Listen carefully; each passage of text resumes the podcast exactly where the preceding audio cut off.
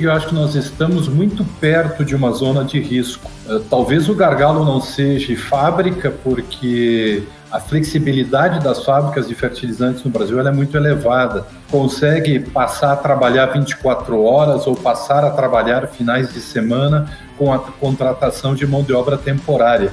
Mas aí tu entra no gargalo transporte. Transporte também, nós temos uma frota gigante, imensa de caminhões, mas nós temos que ver a que custo isso vai chegar daí lá na ponta. Este é o IagroCast, o podcast cultivado com as melhores informações do mercado de fertilizantes. Pessoal, bem-vindos a mais um episódio do IagroCast, o podcast que nós criamos aí para trazer pessoas relevantes do mundo do agronegócio, falar de fertilizantes e dos mais diversos temas. Hoje temos, o, como o Maurício usa a expressão, temos um faixa preta aqui que é o Gilberto Birkan. Já já nós vamos fazer as apresentações que ele merece, mas antes trazer o Sam e o Maurício para fazer o overview de mercado trazer a leitura do que tem acontecido aí nesse mercado internacional. Acho que o Sam também tem coisa interessante para falar sobre nitrogenado. Tudo bem, Sam? Tudo bem, Maurício? Opa, Jeff, tudo bem? Cara, essa semana foi bem interessante falando do, do mercado de nitrogenados. Quando começou a semana, ou seja, segunda, terça-feira, o mercado ainda estava bem deprimido, tipo, preços caindo mas tudo mudou na quarta, quinta-feira, uh, quando foi quando foi anunciado que a a Rússia basicamente decidiram uh, diminuir o fluxo de gás para a Europa. E isso levou a um aumento bem forte no preço de gás na Europa, que foi de 140, 150 para 200 euros megawatt-hour na hora. Como a gente vem falando durante muitas semanas aqui, é para todo mundo ficar de olho nessa situação. E na hora o mercado de, de nitrogenados reagiu, principalmente no Egito, que é o principal fonte para a Europa. Os preços na, no Egito começaram na semana por volta de 630 FOB por aí, nessa faixa. Até ontem de tarde a gente chegou na faixa de 660. Então estamos falando de uma subida de, de 130 dólares em dois dias, basicamente, que é bastante forte. Claro, não foi apenas na Europa que esse aumento aconteceu. No mercado brasileiro também a gente uh, até segunda, quarta-feira teve bastante oferta no mercado de 550 custo frete, e na hora que, que esses preços mais altos começaram a sair na Europa, uh, o pessoal tirou as ofertas, e agora a gente vai, vem vendo traders ofertando na faixa de 680 a 700. Agora a questão, GFS, se, se esse subida de preço realmente vai, vai continuar, ou se o mercado uh, a demanda vai, vai ser baixa por causa dos preços altos. As últimas duas vezes que a gente vem vendo esses subidinhos do mercado, eles mais ou menos não conseguiram se implantar por falta de demanda, né? Mas quanto mais uh, perto a gente chega ao, ao período de demanda da Europa, quanto mais possibilidade que, que esses preços fiquem nesse nível ou sobem ainda mais. Vamos lembrar que toda essa produção na Europa, que é bastante bastante mesmo, de fertilizantes está em risco com preço de gás nesse nível, porque a maioria desses produtores está usando esse gás precificado em, em euros no TTF para produzir amônia, que é mais ou menos, estamos falando de um custo de produção de ureia na Europa hoje de 1.400 dólares por tonelada, tá? Então, estamos falando de um, um nível bem longe do mercado atual, né? Então, é para nos ficar de olho. Tem uma possibilidade, sim, que o mercado vai falar que não vamos aceitar esses preços altos e o mercado vai procurar liquidez e, e baixar de novo, mas tem a possibilidade também que o mercado vai continuar subindo. Vamos aguardar isso, mas vai, isso vai ficar claro nas próximas duas semanas. Falando rapidinho dos outros produtos, sem ser a ureia, uh, sulfato, uma semana frouxa, mais ou menos, China com bastante interesse em vender, uh, ainda não pegou a onda de, de de, da ureia, mas geralmente isso leva uma, duas semanas depois da ureia ter subido para nos ver. Então, é possível com esses preços mais altos na ureia, o pessoal vai, vai ver sulfato num, numa faixa de preço mais interessante, vai ter mais demanda e o preço vai subir também. E nitrato, eh, na Europa, os preços de nitrato, obviamente, são muito, muito altos por causa desse, dessa situação que eu acabei de comentar. Porém, como os russos não conseguem acessar esse mercado, eles apenas têm a opção do, do mercado brasileiro e por isso o mercado ainda não reagiu nada e a gente vem vendo ofertas no mercado brasileiro de Netato na faixa de 685 a 690 custo frete Brasil. É possível, de novo, que esses preços subam um pouco para ficar em linha com, com ureia, mas porém isso ainda não aconteceu. Acho que é isso por enquanto, mas uma semana bem mais interessante essa vez. Só para fazer um gancho no comentário do Sam, correlacionando com o Brasil, uma coisa que a gente tem percebido é que toda vez que a ureia entra na casa dos 500 dólares, tá dando negócio, tá dando jogo, tá tendo interesse de compra e tá rodando. Quando sobe, ela para. Então, vamos acompanhar agora para ver se essa subida aí vai, vai pegar ou se vai parar. Na minha opinião, vai ter que subir mais um degrau a escada, mais uma subida para assustar a turma e o pessoal comprar. Senão, provavelmente o mercado para de novo. Já emendando aqui para com a, a conversa sobre fósforo e potássio, não tem nada emocionante, nada novo. É meio deprimente falar disso essa semana. Continua completamente parado o mercado. A única notícia nova é a que já foi dada na semana passada, a relação do preço de enxofre que caiu na casa aí de 210 dólares, e isso vai trazer um reflexo direto na produção de fosfatado, porque enxofre é a principal matéria-prima para fazer o ácido sulfúrico que é usado para atacar a rocha. Falando um pouco de preços, é, o MAP continua com indicação entre 950 a 1.000 dólares custo e frete, porém você encontra produto no mercado doméstico já internado nessa mesma condição, dentro desse mesmo range, que acaba sendo descolado do preço de reposição. E o potássio, a gente tem ouvido oferta aí na casa de 890 custo e frete, porém você encontra produto internado já em Rondonópolis, em grandes praças, na casa de 980. Falando em Porto também, na casa de 970, 980, que acaba sendo um pênalti em relação a produto que pode ser comprado no interior, hoje nas, nas fábricas no interior. Obviamente, as pessoas que estão vendendo produto nesse preço provavelmente estão perdendo dinheiro, porque teve muitas compras por, por indústria feita na casa de 1.200 dólares com a subida, então é um prejuízo direto para quem está comercializando esse produto hoje. E reforço que sem muita emoção. Eu acho que daqui para frente vai começar a ter uma corrida. Essa queda de braço foi bem dura até aqui, e, na minha opinião, quem está ganhando até agora é o produtor de fertilizantes, porque apesar de ter caído o preço, ele ainda está num nível bem alto e o pessoal tem segurado. A gente percebe que muita gente tem dado bid abaixo e, e esses produtores têm segurado, principalmente OCP, Mosaic, enfim, o pessoal que dá as cartas nesse mercado de fósforo. Acho que deve entrar preço bem baixo, sim, da China, mas aí já é para um outro mercado, é para safrinha. Então, Prevejo um mês de agosto bastante corrido com negócios, porém maus negócios para o misturador e, e, provavelmente bom para o fazendeiro que precisa, porque está todo mundo um pouco desesperado. E o mês de setembro, sim, acho que quem deixar para comprar os últimos repiques em setembro vai ter problema, porque aí vai estar tá no meio da janela mesmo de plantio já, e quem tiver produto disponível provavelmente vai aproveitar e talvez conseguir um preço um pouco melhor. Da minha parte é isso, passo a bola para o Jeff aí. Maravilha, agora sim, obrigado Sam, Maurício. Antes de, de começar aqui, vamos relembrar a turma, né, para acessar nosso site iagro.com.br, faça o seu cadastro lá, receba toda segunda-feira de forma gratuita os relatórios da CRU, né, e para quem quiser vender ou comprar fertilizantes, a plataforma está lá para isso. E o Gabi é o nosso back-office aí que dá todo o apoio para quem precisar.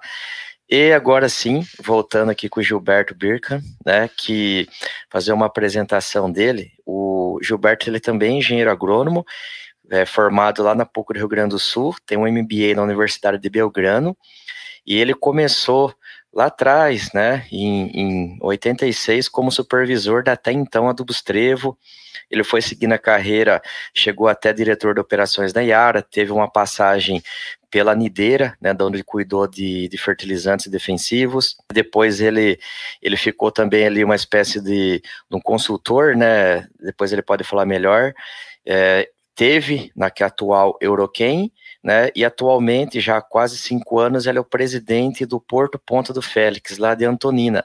Né? A gente vai girar as conversas aqui em cima de, de vários temas, e antes de, de passar a, a palavra a você, Gilberto, agradecer a tua presença aqui, e que você contextualize para o pessoal aí, quem que é o Porto de Félix, quem que é o Gilberto, Seja bem-vindo. Muito obrigado, Jeff. Obrigado, Sam. Obrigado, Maurício, pela oportunidade. É, lá se vão 30 e alguns anos de, de mercado ligado a fertilizantes, depois agora na parte de serviços, desde no, no ano de 2018, aqui na Ponta do Félix, Porto Ponta do Félix, localizado em Antonina, é, começado como terminal e agora operando como porto devido à diversidade de cargas que a gente opera. É, encontramos nossa vocação, ou seja, somos um porto dedicado a cargas que precisam de um tratamento diferenciado. Estamos trabalhando com exportação de pellet de madeira para a Europa, trabalhamos com sal, importação de malte, né? muita, muita diversidade de carga, big bags na exportação e importação, carga que cresceu muito devido a essa crise dos containers, que eu acho que todo mundo conhece, aí todo mundo sabe o que, aconteceu com, com os fretes marítimos, né? então estamos aqui também para ajudar nesse sentido e, obviamente, fertilizantes. Né? Fertilizantes continua sendo a principal carga aqui do Porto Ponta do Félix, até pela demanda crescente de importação. Todo o Arco Norte, toda a demanda que migrou para importação via Arco Norte não tirou carga aqui do Porto de Paranaguá e Antonina, porque o mercado cresceu de maneira vertiginosa nesses últimos anos cresceu e mudou muito, né? Então, jogadores novos, empresas tomando estratégias diferentes, principalmente as grandes, né, para garantir a sua colocação no mercado. E nós prestando serviço aqui a agricultores, distribuidores, dealers, traders, hein? fazendo nossa parte na, no bom atendimento ao agro brasileiro. E aí, Gilberto, é o seguinte, para a gente começar o, a conversa aqui, mais aprofundando aí na, no tema da nossa discussão, uhum. você começou lá atrás como vendedor de adubo, você passou aí por várias etapas, nem, não sei dizer assim dentro da tua carreira em quais momentos você estava muito próximo das operações, mas assim, as operações portuárias, elas evoluíram muito como o agronegócio evoluiu de uma forma geral, qual que é teu olhar sobre isso? A evolução dos portos brasileiros ela é impressionante, eu diria, porque há oito, nove anos atrás se falavam de filas de 60 dias com um mercado que era um terço do mercado atual. Quer dizer, hoje em dia, mesmo nós enfrentando dificuldades, muitas vezes passa por falta de planejamento nosso ou uma sincronia diferente entre compra, entrega e venda efetiva né, dos produtos mas as filas hoje são muito menores do que eram lá no passado. E eu não estou falando de um passado de 30, 40 anos.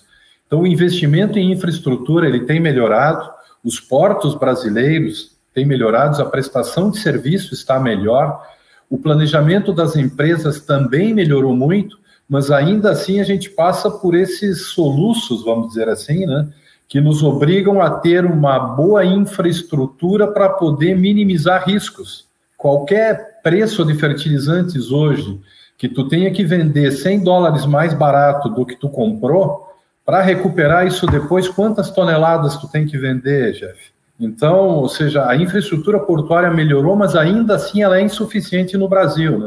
O Brasil é um gigante no agro e, e por isso mesmo não é de surpreender esse tipo de situação. E nós trabalhando duro, bastante mesmo para poder minimizar esse, esse dinheiro, porque isso é dinheiro absolutamente jogado fora. Toda vez que a gente fala numa fila, num frete extra, numa armazenagem extra, sempre estamos falando de algo que não vai parar na mão de absolutamente ninguém, digamos assim, efetivamente ligando a, ligado à produção. Então é muito bom quando a gente vê resultados cada vez mais uh, efetivos, genuínos do agro, né? não sendo destruídos por desvios né, nessa nossa cadeia.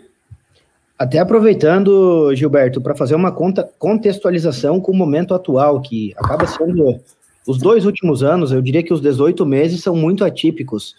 Como é que você está vendo a situação nos portos hoje, principalmente no, no, sul do Brasil, em relação a cargas? E a gente pode dizer que a gente está num ano fora da curva e diria que estamos a poucos dias do início do plantio. Hoje Estamos gravando o podcast dia 29 de julho, então é, como é que você está vendo hoje a, a situação portuária? Bom, boa pergunta, Maurício. É, eu só gostaria de saber, eu estou nesse mercado desde 86, 86 foi o ano do plano cruzado, da falta de transporte de produto CIPADO, né, que era o Conselho Interministerial de Preço. Desculpa entregar idade e tempo de, de trabalho nisso, né? Mas quando tu fala em 18 meses de ano atípico, atípico comparado com o quê, né? Porque uh, a gente todo ano a gente aprende alguma coisa. É impressionante a variabilidade de um ano para o outro. É o preço do grão, é o preço do fertilizante, a falta de infraestrutura, o transporte, o agricultor, o crédito, o clima. Então são muitas variáveis no nosso mercado. E o resultado disso é esse tipo de situação, né, Maurício, absolutamente imprevisível, de um mês entrando no mês de agosto e os portos absolutamente cheios de produto. Ou seja, os estoques nos portos estão muito elevados e não é segredo para ninguém, né, que tem gente recusando a atracação de barco mesmo tendo berço disponível por falta de armazenagem.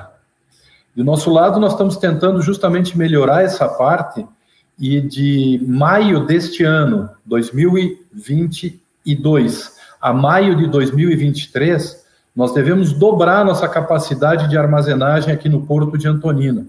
Obviamente que não esperamos que, que, que essa situação perdure esse tempo todo, Estamos fazendo esses investimentos porque acreditamos na diversificação de cargas também, né, para não colocar todos os ovos numa, numa cesta só, mas os portos do sul estão com dificuldades muito grandes para recebimento de carga. E não é por falta de cais, mas sim por retroárea, onde a armazenagem é o ponto principal. Quando você pega, assim, Gilberto, o, o Maurício, assim, tipo, desde a, do overview dele aqui, o que ele falou liga com isso que eu vou falar agora, assim. Você acha que a gente vai ter algum problema para a safra por conta disso que está acontecendo nesse momento, ou como você falou assim, né, cada ano um aprendizado novo e nós temos ferramentas, nós temos como fugir ou pelo menos minimizar todo esse impacto que pode acontecer por agricultor pensando nas safras mais cedo. Vamos falar aí, final de setembro já está já tá com a semente no chão. Boa pergunta também, Jefferson. Uh, o transporte desse produto até as principais áreas produtoras vai ser a chave. Quem tiver condições de antecipar, certo, a chegada do produto perto da sua lavoura ou mesmo na lavoura, vai estar em condições de efetuar uma safra absolutamente tranquila. Uh, falta de produto é difícil de sinalizar com isso, porque os estoques em mãos dos produtores, ele não é zero, obviamente, tem muita gente já com o produto em casa, mas fundamentalmente o que vai dizer, digamos assim, como, qual o resultado final disso é o nível de adubação que será usado esse ano. Quer dizer, tem muita gente falando que não vai comprar adubo, que vai usar o fósforo que tem depositado na terra dos anos anteriores, vai utilizar um pouco menos de potássio também para utilizar reservas. Se isso realmente acontecer, talvez a gente tenha um ano não tão prejudicado. Vai depender muito do nível de adubação e nossa capacidade de levar esse produto até quem tem intenção de utilizar né, o, o, máximo de tecnologia, e aí incluindo o fertilizante, para poder ter o máximo rendimento econômico da lavoura. É, eu gostaria de aproveitar de toda a experiência do, do nosso amigo Gilberto também, para ver se não sei se ele corrobora com a minha visão em relação às entregas agora, porque todos os órgãos de, de abastecimento acabam falando que a gente vai ter um acréscimo na, na produtividade esse ano, cerca de 2 a 3%, e, e também aumento de área. E quem caminha pelo Brasil aí vê o tanto de área que está sendo aberto, o tanto de pastagem que está virando lavoura. E todo mundo sabe que lavoura não produz sem adubo, principalmente lavoura em ano novo de produção. E aí, juntando a, a isso e ao atraso nos últimos meses da entrega para o produtor final, como você vê a questão da capacidade fabril do Brasil? Gilberto cuidou de fábrica há muito tempo também, e eu vejo que, assim, tudo bem, o, o brasileiro é criativo, sempre dá um jeito, mas quem tem necessidade desse produto invasado ou que depende de passar por um processo ao, ao mínimo de invase numa fábrica, você acha que teria condição de atender se realmente é, concretizar essa demanda toda para ter esse aumento de produtividade que todo mundo todo mundo prediz de produtividade diária? Maurício, eu concordo contigo, eu acho que nós estamos muito perto de uma zona de risco. Eh, talvez o gargalo não seja fábrica, porque a flexibilidade das fábricas de fertilizantes no Brasil é muito elevada. Consegue passar a trabalhar 24 horas ou passar a trabalhar finais de semana com a contratação de mão de obra temporária mas aí tu entra no gargalo transporte. Transporte também, nós temos uma frota gigante, imensa de caminhões, mas nós temos que ver a que custo isso vai chegar daí lá na ponta. E as janelas de plantio para máxima produtividade, elas também são limitadas. Nós sabemos muito bem que muitas vezes um ou dois dias podem fazer toda a diferença, principalmente em relação a depois tu ter possibilidade de fazer uma safrinha ou não. Então, tu tens razão em alertar para esse ponto, e eu acho que nós temos que ter muito cuidado naquilo que a gente vai prometer para o agricultor e que cada um saiba exatamente aonde estão seus gargalos para poder atuar rapidamente. Ou seja, tu não monta uma equipe nova para trabalhar 24 horas numa fábrica de um dia para outro. Isso é um processo que leva 15 dias, pelo menos certo? Mesmo misturando o pessoal de uma equipe um pouco mais experiente com o pessoal de uma equipe que nunca tenha trabalhado, digamos, numa envasadora de fertilizantes, mesmo que a gente queira levar produto a granel para o interior, talvez o agricultor não possa receber ou as fábricas não consigam transporte para carregar o produto. São uma série de fatores que vão influenciar nisso. E o impacto nós vamos saber lá na hora da colheita, na hora que colocar a máquina para colher, que é a hora da verdade. Né? Que impacto teve o atraso ou uma menor dose de fertilizante? Em áreas novas, sem dúvida, isso ainda é muito mais crítico. O Gilberto, eu queria, tipo assim, essas operações portuárias, elas, elas não são de fácil tato para a maioria das pessoas que, inclusive, trabalham com fertilizantes. É tipo assim, a gente tem uma quantidade gigantesca de pessoas que estão aí no interior do país trabalhando com fertilizantes, ele sabe que esse produto chegou por navio, mas só viu por foto, por TV, alguma coisa assim. Se você pudesse, assim, contextualizar o que, que é um porto para essas pessoas, de que forma que você faria isso? Bom, vamos lá ver se eu consigo ser didático, porque a melhor maneira de aprender é uma visita, Jeff. E desejar fica aqui o convite, né, para quem quiser visitar uma operação portuária. Top. O Porto Ponta do Félix está tá à disposição para isso, porque realmente é uma experiência única. Eh, desde que agendado com antecedência, a gente consegue dar um atendimento bem agradável a clientes que queiram visitar o porto. Tá? Legal. A chave do porto é o berço e os acessos. Né? O acesso marítimo e o acesso terrestre, ou seja, de nada resolve tu ter uma ótima operação no cais se o barco não consegue chegar ou se depois tu não consegue transportar o produto para fora. Então não adianta olhar apenas a questão porto. O barco encosta e a partir daí começa uma movimentação gigantesca para se tirar de dentro de um barco ao redor de 5, 6 ou 8 mil toneladas dia. O nosso recorde de descarga de barco aqui são 14 mil toneladas em 24 horas. Nós fizemos isso num barco de cloreto de potássio.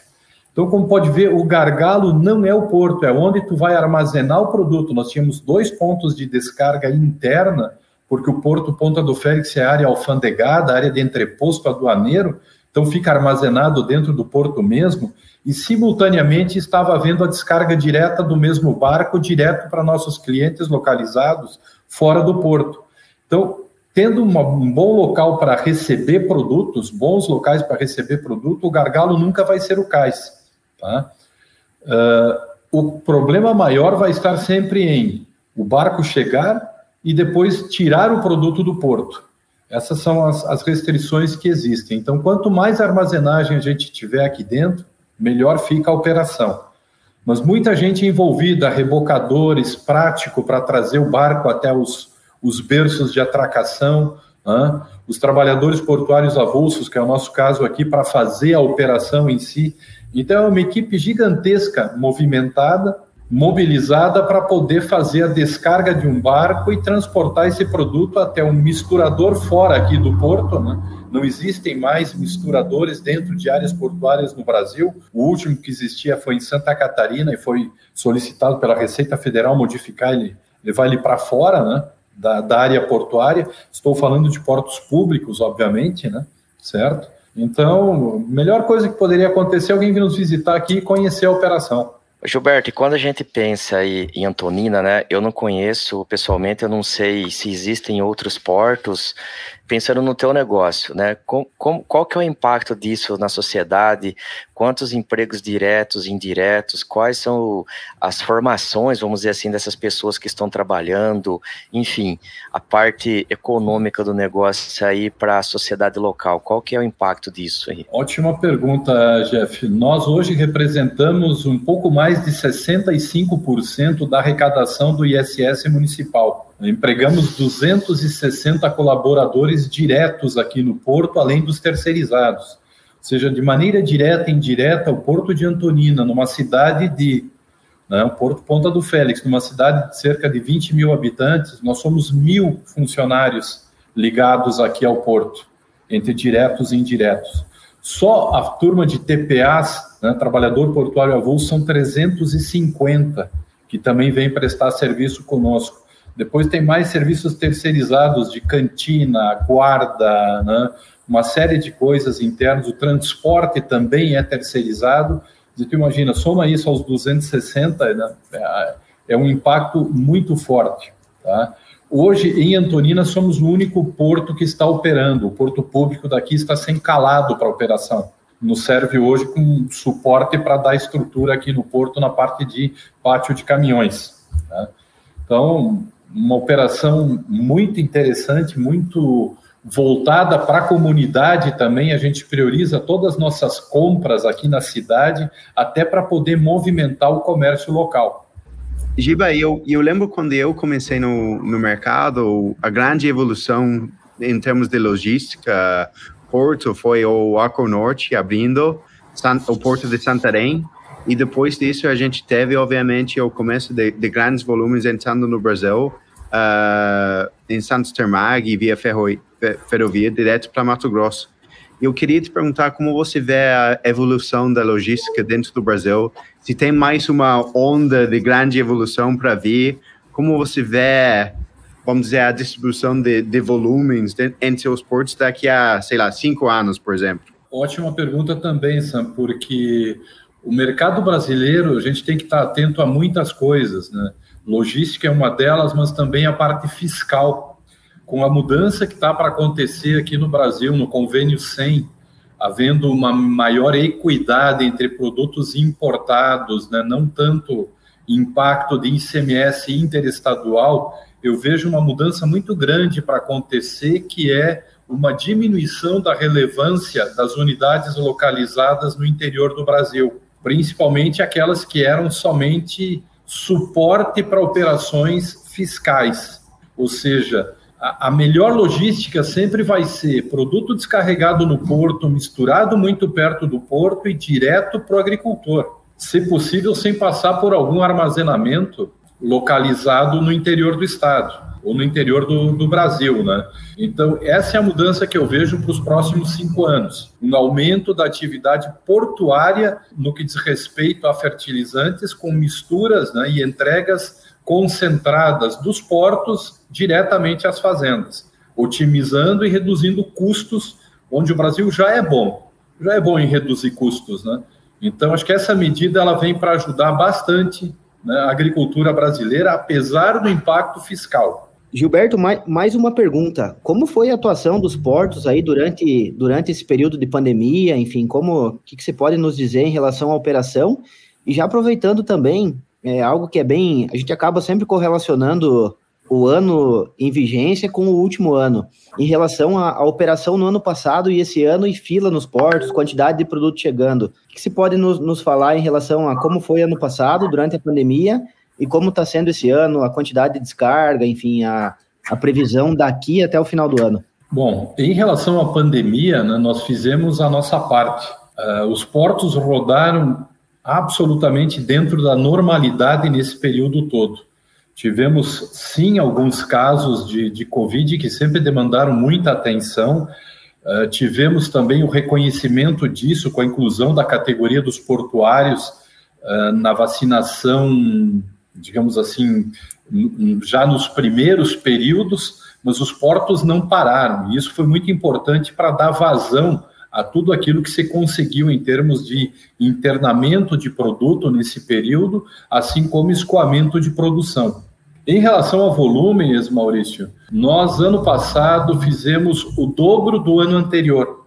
Nós do, praticamente crescemos 70% é o número exato né, de crescimento de 2021 em relação a 2020. E em 2022, número do primeiro semestre, 35% acima do ano anterior, que havia tido esse crescimento de 70%.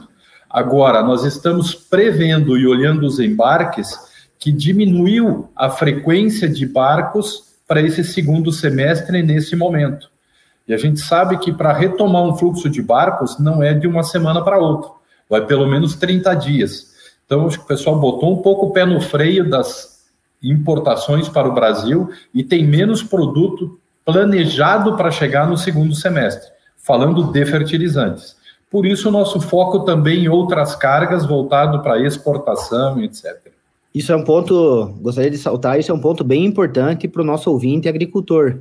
Sim, o Brasil tem um estoque muito grande de fertilizantes no chão, porém, o fluxo ele, ele vai ter uma interrupção porque a gente vê poucos barcos novos vindo uhum. por decorrência dessa parada e dessa desacelerada que a gente teve. Então, talvez ainda a gente tenha alguma corrida no final do ano por conta de produto, porque a gente sabe que o consumo do Brasil é é bastante grande e, e o que a gente tem de produto no chão não é capaz de suprir caso a gente faça um ano igual ao ano passado. Maravilha, pessoal, foi muito legal o bate-papo aqui. Agradecer o Gilberto pela participação com nós, né, brilhantando o nosso podcast. Falar assim, né, que todo o time da Iagro tá de, de portas abertas aí, porque se precisar com a gente aqui. Obrigadão. Pessoal, para a gente encerrar nosso episódio, não esqueçam de seguir a gente nas redes sociais, lá no arroba iagro.brasil, Iagro é sempre com Y. Novamente, acesse o nosso site, iagro.com.br, se cadastrem, recebam semanalmente, toda segunda-feira, por e-mail os relatórios da Crew, né? E façam ofertas, bids lá na plataforma. E se precisar, manda um direct, um e-mail, o que for. Estamos à disposição aí. Um abraço, pessoal. Obrigado, Gilberto. Obrigado, gente. IagroCast é o podcast da Iagro, a sua plataforma online de compra e venda de fertilizantes. Acesse iagro.com.br, cadastre-se e encontre as melhores oportunidades.